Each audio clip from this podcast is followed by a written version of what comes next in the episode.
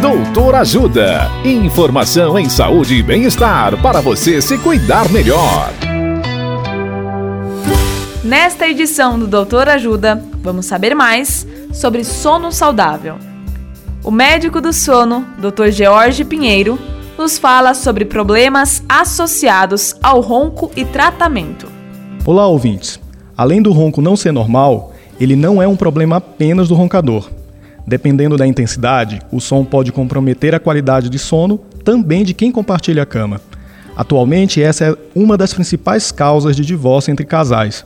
Se para os adultos esse cenário é preocupante, para as crianças roncar tem impacto ainda maior na saúde.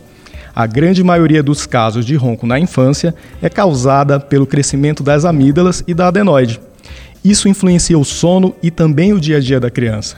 Cansaço, dificuldade para se concentrar, agitação, alteração no desenvolvimento e respiração pela boca podem estar presentes.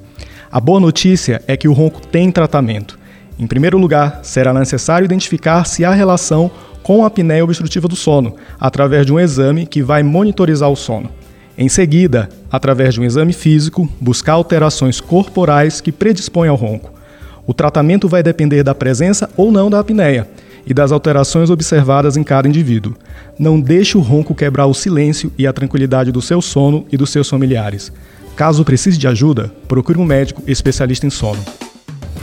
Dicas de saúde sobre os mais variados temas estão disponíveis no canal Doutor Ajuda no YouTube. Se inscreva e ative as notificações. Assista agora mesmo os conteúdos do Doutor Ajuda, acessando www.ajudasaude.com.br ou baixe o aplicativo Ajuda Saúde.